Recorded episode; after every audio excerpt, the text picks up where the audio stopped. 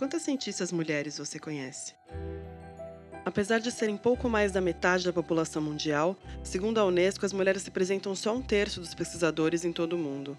No Brasil, na última década, mesmo sendo minoria, as mulheres produziram quase metade dos artigos científicos publicados. O prêmio Nobel foi concedido pela primeira vez em 1901. Nesses 118 anos de história, se a gente considerar só as categorias científicas, dos quase 700 prêmios concedidos, apenas 21, ou seja, só 3% foram dados a mulheres. Isso significa que, em média, a cada cinco anos, só uma mulher recebe um prêmio Nobel. Por que somos tão poucas? Como ser mulher na ciência? Hashtag ser mulher na ciência é. É trabalhar pelo menos o dobro para obter menos reconhecimento ser julgada pela sua aparência e não pelo seu trabalho. Ouvir da banca de um concurso público que nenhuma das candidatas estava apta para o cargo.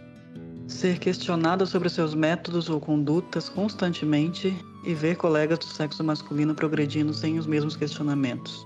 Ouvir que sou muito ambiciosa e que preciso me controlar. Ser resistência é provar que não existe diferença de capacidade intelectual entre nós e eles e lutar para abrir espaço para outras meninas, mostrando de uma vez por todas que mulher pode ser o que quiser, inclusive cientista. Lutar por espaços e visibilidade para todas as mulheres na ciência. Saímos do laboratório e estamos no ar.